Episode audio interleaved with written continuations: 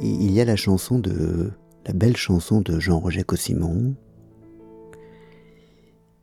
Il y a peut-être surtout euh, Tintin au Tibet, l'ambiance qui règne dans cet album et, derrière qui plane euh, l'ombre d'Arnaud Desjardins qui, qui a influencé beaucoup Berger à cette époque. Les cœurs purs. Les cœurs purs sont, des êtres fascinants. C'est ces personnes qui, qui, à un moment donné au moins, se laissent entièrement guider par, eux par ce qu'il y a au fond de leur cœur, sans, sans autre intention que celle-ci. Des, des, personnes qui se laissent euh, guider par des intentions pures sans que rien ne s'y mêle, ni intérêt, ni volonté de se montrer, ni, ni quoi que ce soit de ce genre qui ordinairement viennent un peu perturber nos, nos actions, nos sentiments, ce que nous faisons. Ordinairement, lorsque nous agissons, nous, nous poursuivons plusieurs lièvres à la fois, et les cœurs purs, non, ils agissent en fonction d'une seule chose qui est, ce qu'ils veulent atteindre et, ils en tirent une force gigantesque comme on voit au, au début de Tintin au Tibet. Tintin a, reçu la lettre et, et il a eu son rêve et, et il part. Quelles que soient toutes les raisons qu'on puisse y présenter, il part parce qu'il est, il est certain de son fait. C'est, ça le cœur pur.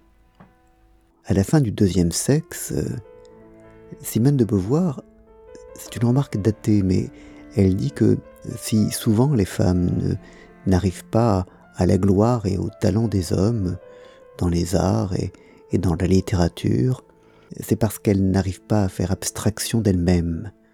Elles veulent toujours euh, se placer, se montrer.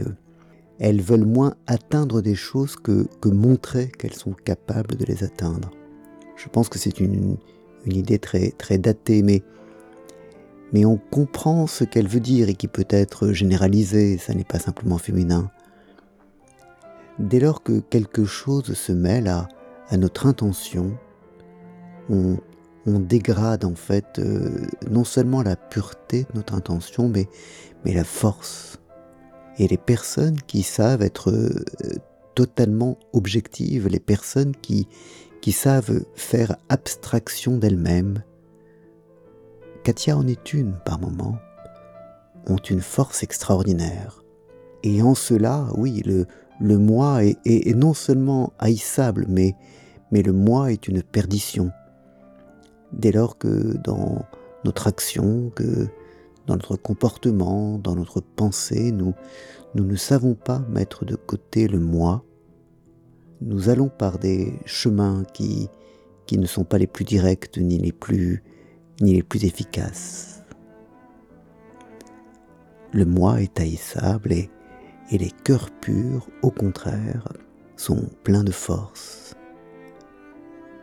Mais évidemment, il y a un revers de la médaille qui est que, que les cœurs purs sont aussi des, des cœurs qui, qui se refusent à tous les compromis. C'est, c'est Antigone qui, qui, poursuit son idée indépendamment des autres dans une, dans une relative surdité, dans, dans un relatif autisme. Elle refuse d'entendre euh, toutes les, tout ce que lui dit Créon, qui, qui certes est, est, un salaud, mais, mais qui ne dit pas que des bêtises. Et Antigone, elle aussi, est un cœur pur. Simone Veil est, un cœur pur. Ces, personnes ont tellement de qualités, mais, avec un, revers de la médaille. Tintin, dans Tintin au Tibet, est un cœur pur. C'est d'ailleurs ainsi qu'il est surnommé par, euh, le bonze. Ce qui lui donne une force extraordinaire, mais qui est aussi une faiblesse. Les cœurs purs, c'est, c'est quelque chose d'extraordinaire. Bonne journée.